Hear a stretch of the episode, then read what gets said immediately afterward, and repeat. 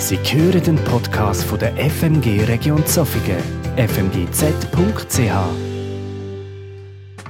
Das letzte Lied ist für mich zum Zulassen enorm berührend gewesen. Den ganzen Saal voll Stimmen zu hören. Danke vielmals für euch das Begleiten. Es ist für mich ein leiser Vorgeschmack gewesen, wie es der wird sein, wenn wir in der Ewigkeit sind und noch viel grösseren Chor sind. Aber im Moment sind wir noch auf der Erde. Und das bedeutet auch, dass man jemanden die zum Arzt muss. Und das hat mir letzte Woche eben droht. Hatte einen Termin bei meinem Hausarzt und im Grunde genommen schätze ich meinen Hausarzt recht fest. Ich gehe ihn zwar nur selten besuchen, darüber bin ich ja noch froh. Aber also der Besuch bei meinem Hausarzt hat meistens einen Haken. Und zwar sitzt man länger im Wartezimmer als in der Sprechstunde. All diese Wochen war es so dass ich eigentlich pünktlich in die Praxis hineingekommen bin. Die nette Dame beim Empfang hat mich geheissen, ins Wartezimmer noch abzusitzen, um ein bisschen ähm, zu warten. Ich bin ins Wartezimmer gekommen und wäre gern abgesessen. Aber es hat keinen Stuhl mehr frei gehabt. Und ich habe gemerkt, mit einem Blick, das könnte ein bisschen länger gehen. Und so ist es auch gewesen. Patienten sind zwar geholt worden, aber immer wieder sind neue nachgerutscht. Und nach 30 Minuten ist der neben mir aufgerufen worden und er hat gesagt, yes, endlich bin ich dran. Bei mir ist es noch ein bisschen länger gegangen. Schlussendlich habe ich 50 Minuten gewartet, bis ich dann bei meinem Hausarzt war in der Praxis, wer schon mal dürfen oder müssen gehen, wenn man im Wartezimmer ist, kann man die Reihenfolge nicht ändern. Es ist, wie es ist. Es kommt schön in einem Takt, einer nach dem anderen. Bei anderen Orten versucht man je nachdem die Reihenfolge zu ändern. Sei das bei der Kasse oder wenn man muss anstehen, wenn man fliegen will. Wir Schweizer würden das Führendrängeln nennen. Und zugegeben, wer schon mal so das Führerdrängeln beobachtet hat oder selber irgendwo ein Teil davon war, dann spürt man doch manchmal so, wie, wie ein Ärger innerlich aufkommt. Die Schweizer sind jetzt die, die nicht unbedingt ihren Ärger gerade kundtun. Sie schlucken ihn eher ab und lernen halt sich das irgendwie übergehen. Aber Führerdrängeln haben wir nicht so gern. Heute Morgen möchten wir miteinander eine Geschichte aus den Evangelien anschauen, wo es im weitesten Sinn auch um Drängeln geht.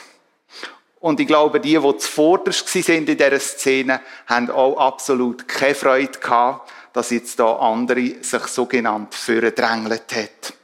Ich nehme euch mit in den Bibeltext aus Markus 2, die Verse 1 bis 12. Markus 2, die Verse 1 bis 12. Einige Tage später kehrte Jesus nach Kapernaum zurück. Es sprach sich schnell herum, dass er wieder zu Hause war. Da versammelten sich so viele Menschen bei ihm, dass kein Platz mehr war, nicht einmal vor dem Haus. Während er ihnen das Wort Gottes verkündete, wurde ein Gelähmter gebracht. Vier Männer trugen ihn. Sie wollten mit ihm zu Jesus. Doch es herrschte ein solches Gedränge, dass sie nicht zu ihm durchkamen. Da deckten sie das Dach über der Stelle ab, wo Jesus sich befand, und machten eine Öffnung, durch die sie den Gelähmten auf seiner Matte hinunterließen. Als Jesus ihren Glauben sah, sagte er zu dem Gelähmten, mein Sohn, deine Sünden sind dir vergeben. Einige Schriftgelehrte, die dort saßen, lehnten sich innerlich dagegen auf. Wie kann dieser Mensch es wagen, so etwas zu sagen, dachten sie. Das ist ja Gotteslästerung. Niemand kann Sünden vergeben außer Gott. Jesus hatte in seinem Geist sofort erkannt, was in ihnen vorging. Warum gebt ihr solchen Gedanken Raum in euren Herzen? fragte er sie. Was ist leichter, zu dem Gelähmten zu sagen, deine Sünden sind dir vergeben, oder steh auf, nimm deine Matte und geh umher. Doch ihr sollt wissen, dass der Menschensohn die Vollmacht hat, hier auf der Erde Sünden zu vergeben. Und er wandte sich zu dem Gelähmten und sagte, ich befehle dir, steh auf, nimm deine Matte und geh nach Hause. Da stand der Mann auf, nahm seine Matte und ging vor den Augen der ganzen Menge hinaus. Alle waren außer sich vor Staunen. Sie priesen Gott und sagten, so etwas haben wir noch nie erlebt. Ich denke, für viele von euch ist die Geschichte irgendwo noch immer bekannt. Ich hoffe, so der ein oder andere Gedanken euch können mitzugeben, wo ihr vielleicht so über diese Geschichte noch nie gemacht habt. Wir haben die Verse schon seit dem Studium immer wieder fasziniert. Eine Geschichte, die mich persönlich immer wieder auch berührt. Zuerst ein paar Beobachtungen zu dem Text, den ich euch vorgelesen habe. Jesus macht da etwas in dieser Geschichte in einem Haus, wo man zu dieser Zeit nie gemacht hat. Er macht etwas, wo eigentlich in die Synagoge würde gehören. Nämlich Lehren und Heilen. So etwas hat in der Synagoge stattgefunden, aber sicher nicht in einem Haus. Und was passiert? Die Leute kommen scharenweise, wo sie vernehmen, dass Jesus im Haus lehrt. Mit ihrem Erscheinen zeigen sie eigentlich, dass sie in der Synagoge nicht mehr das bekommen haben, was sie sich eigentlich gewünscht haben. Sehr wahrscheinlich hat ihnen wie die geistliche Nahrung gefällt, wo sonst in der Synagoge wie erwartet worden ist. Zeigt etwas über den Zustand der Synagoge an noch dazu mal. Für die Juden in dieser Zeit war es klar, wenn jemand krank ist, dann hat er vorher wie gesündigt. Das hat wie zusammengehört. Wer sündigt, wird krank. Es hat auch wie eine Liste von Sünden gegeben und von diesen Folgeerkrankungen. Und manchmal hat man das bis auf die Eltern von erkrankten Personen zurückgeführt. Also auch bei dem Gelähmten ist für die Leute wie auf der Hand gelegen, irgendwo neu muss da Sünde um sein. Jesus vergibt Sünden in dem Abschnitt, den ich vorgelesen habe. Etwas, wo kein Mensch kann. Das hat zu dieser Zeit als Gotteslästerung gegolten. Selbst ein Priester hat nicht dürfen sagen, ich vergebe dir die Sünden. Er hat höchstens dürfen sagen, mög dir Gott deine Sünden vergeben. Alles andere ist untersagt. Das ein paar spannende Hintergrundinfo. Zwei Aspekte möchte ich mit euch teilen aus dieser Geschichte. Wo sich umgeredet hat, dass Jesus in Kapernaum ist, sind die Leute in Scharen gekommen. Denn es heißt, da versammelten sich so viele Menschen bei ihm, dass kein Platz mehr war, nicht einmal vor dem Haus. Es ist schlicht kein Durchkommen. Wer zu spät kommt, hat Pech gehabt. Muss eben hinten anstehen. Und dann lesen wir im Vers 6 fast etwas ein bisschen beiläufig. Nämlich werden dort die Schriftgelehrten erwähnt. Und von den Schriftgelehrten geht man aus, dass sie zuvorderst gehockt sind bei Jesus. Also an der Front, am Ehrenplatz. Und eben, was man liest in dem Vers 6, sie haben sich nicht schlank gemacht. Sie sind nicht aufgestanden, dass sie ein bisschen mehr Platz hatten, sondern sie sind gehockt. Sie haben den Ehrenplatz eingenommen. Und an ihnen ist kein Vorbei vorbeigekommen gewesen. Sie haben den Platz eingenommen, wo sie den Eindruck hatten, den haben sie verdient. Versuchen wir uns doch einmal gedanklich in die Personen von der ersten Reihe drinnen zu versetzen. Kranke Personen sind für diese Leute schon ein Begriff gewesen. Ob sie den Gelähmten, der dann auf der Matte oben runtergekommen ist, wirklich kennt haben, wissen wir nicht. Aber wie vorhin schon angetönt, wir gehen davon aus, sie haben sofort die Krankheit mit Sünde in Verbindung gebracht. Wenn die Schriftgelehrten in der vordersten Reihe sich mit dem Kranken, der oben runtergekommen ist, verglichen haben, dann sind die Schriftgelehrten wirklich gut dagestanden. Ihnen hätte man ja nichts vorwerfen Es ist naheliegend dass sich die Schriftgelehrten extrem aufgeregt haben, wo sie die ganze Szenerie miterlebt haben. Wieso nimmt sich jetzt Jesus für den Kranke, für den Sünder Zeit? Wenn wir zuvorderst sind, hat es nicht mehr verdient, dass er uns Aufmerksamkeit schenkt. Wäre es nicht wichtiger gewesen, wenn Jesus ihnen Zeit gehabt Menschen in der vordersten Reihe haben den Eindruck, wenn sie ihr Leben beobachten, es sei alles okay. Sie haben Anrecht, privilegiert behandelt zu werden. Zuerst ein, die anderen können warten. Versuchen wir einen Zeitsprung ins Heute. Finden wir die Umgangsart von dazumal, von diesen Menschen, nicht auch manchmal heute? Vielleicht sogar bei mir ganz persönlich? Dass wir irgendwo noch immer Menschen im Weg stehen, weil wir den Eindruck haben, zuerst komme ich. Vielleicht bewusst oder unbewusst?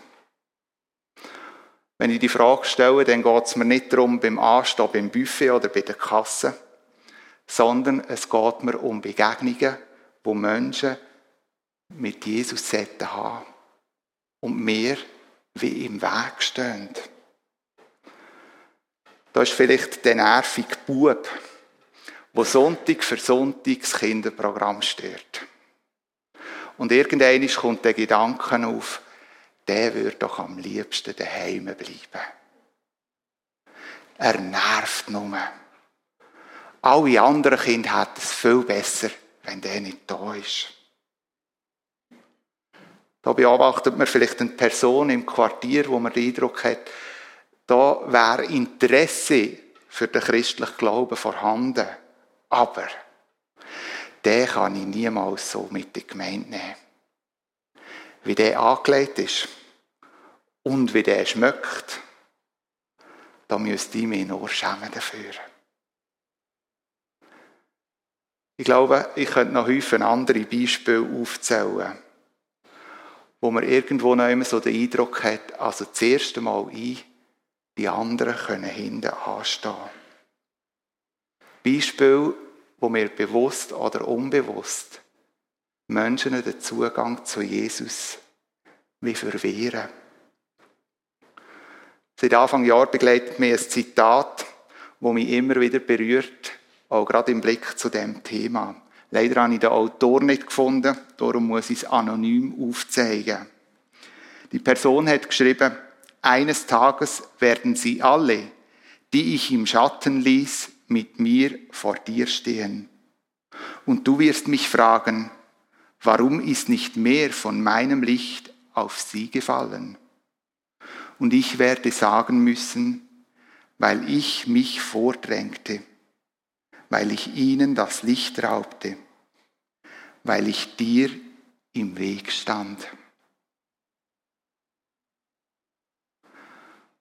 Wo in deinem Leben stehst du irgendwo in der vordersten Reihe und verspürst in einem anderen den Weg zu Jesus. Ich wünsche mir, ich wünsche uns, dass das darf geschehen, was in dieser Geschichte nach dieser Heilung passiert ist. Im Vers 12 heißt es nämlich, da stand der Mann auf, nahm seine Matte und ging vor den Augen der ganzen Menge hinaus. Ihr mögt euch erinnern am Anfang der Geschichte. Es ist kein Durchkommen. Keine Möglichkeit. Und jetzt, wo der Mann heil geworden ist, ist plötzlich Platz, dass er frei rauslaufen kann. Sogar noch die Matratze mitnehmen, wo er drauf gelegen ist.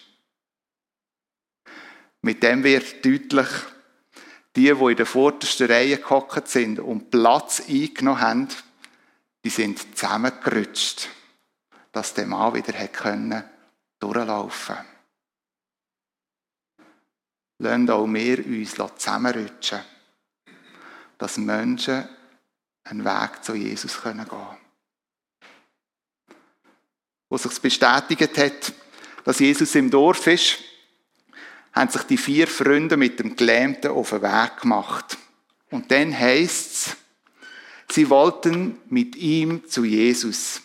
Doch es herrschte ein solches Gedränge, dass sie nicht zu ihm durchkamen. Da deckten sie das Dach über der Stelle ab, wo Jesus sich befand, und machten eine Öffnung, durch sie, die sie den Gelähmten auf seiner Matte hinunterließen. Die vier Freunde haben sich mit dem Gelähmten auf den Weg gemacht und nach der ersten Ernüchterung, dass sie nicht gerade direkt zu Jesus kommen, gehen sie ihren Plan nicht auf, sondern sie suchen eine andere Möglichkeit, zu Jesus zu kommen. Weil sie überzeugt sind, der Gelähmte kann von Jesus geheilt werden. Sie kehren nicht um, sondern wählen einen Weg, der relativ spektakulär ist. Ich weiß nicht, wie ich als Gelähmter reagiert hätte. Wenn ich gemerkt hätte, dass die Freunde mich aufs Dach aufschleichen und dort anfangen, das Dach auftun und mich dort oben runterlassen. Ich weiss noch, wie es war, wo mir die Feuerwehr von den Leitern oben runtergelassen hat. Und da hat mir gelenkt. Ich persönlich hatte Angst gehabt über dem Unterfangen, wo da die vier Freunde vorhatten. Man muss sich einmal überlegen, ein Dach aufzutun, ist nicht einfach so eine leise Geschichte. Das hat Lärm gemacht. Es hat die Leute, die im Haus waren, sehr wahrscheinlich unterbrochen.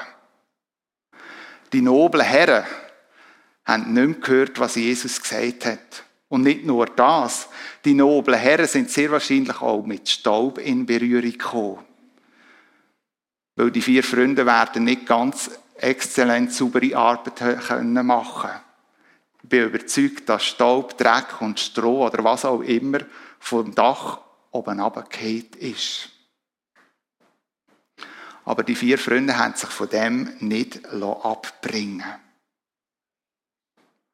Und dann ist ganz spannend, wo das Dach offen ist und die vier Freunde den Gelähmten ablehnen, lesen wir, dass Jesus muss aufschauen, weil er hat die vier Freunde angeschaut.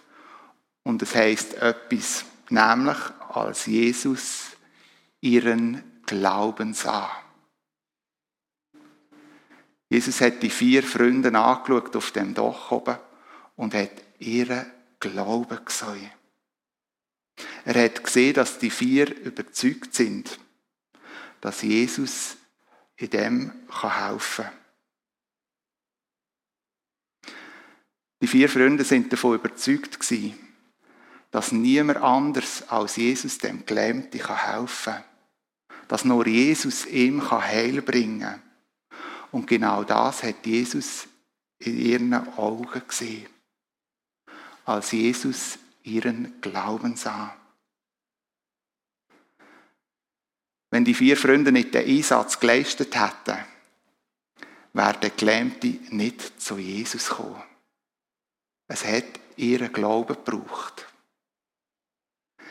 Sind wir uns bewusst, wie entscheidend Mitmenschen auch für uns können sein Sind wir uns bewusst, dass auch Mitmenschen bei uns einen Beitrag können leisten können, dass wir wieder einen Weg zu Jesus finden.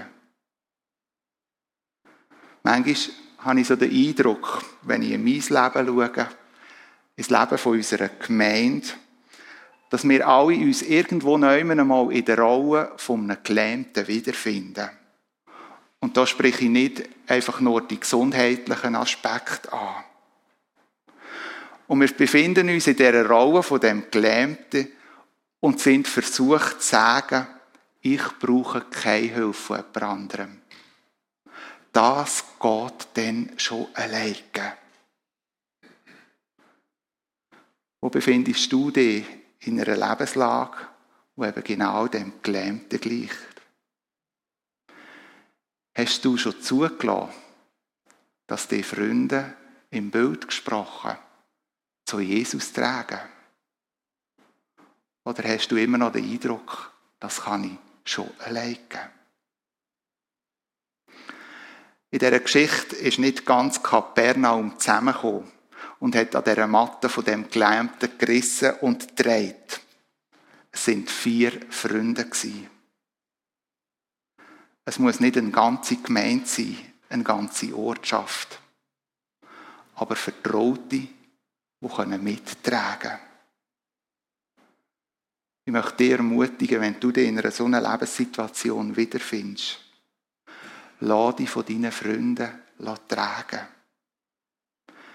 Hab den Mut, von deinem Gelähmtsein deinen Freunden zu erzählen.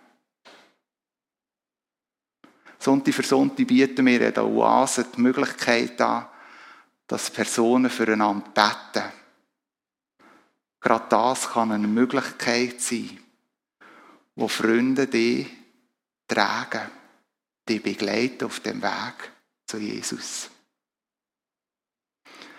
Vielleicht sitzt du aber auch da und fühlst dich als Gelähmter, aber auch innerlich verletzt. Weil du irgendwo noch immer bei deinen Freunden schon mal etwas von dem angesprochen hast, wo du herausgefordert bist, aber deine Freunde nicht realisiert haben, wie schwierig das da für dich ist. Vielleicht einfach darüber wegtrampelt sind und du jetzt verletzt bist wegen dem. Vielleicht liest du aber auch im Bild gesprochen auf dieser Matte und hast schlichtweg keine Kraft mehr, es irgendjemandem anzuvertrauen. Dann möchte ich dir Mut machen. Bring das vor Jesus. Du darfst auch aus deiner Seele rausschreien und bitte ihn, dass er Leute sendet zu dir an deine Matte.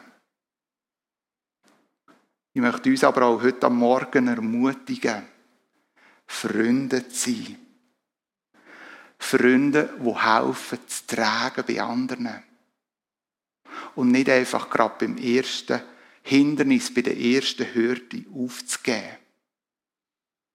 Ich möchte euch ermutigen, lasst euch vom Heiligen Geist führen, wo vielleicht Personen sind, die Kraft nicht mehr haben und wo dir ohne grosse Erklärungen mittragen.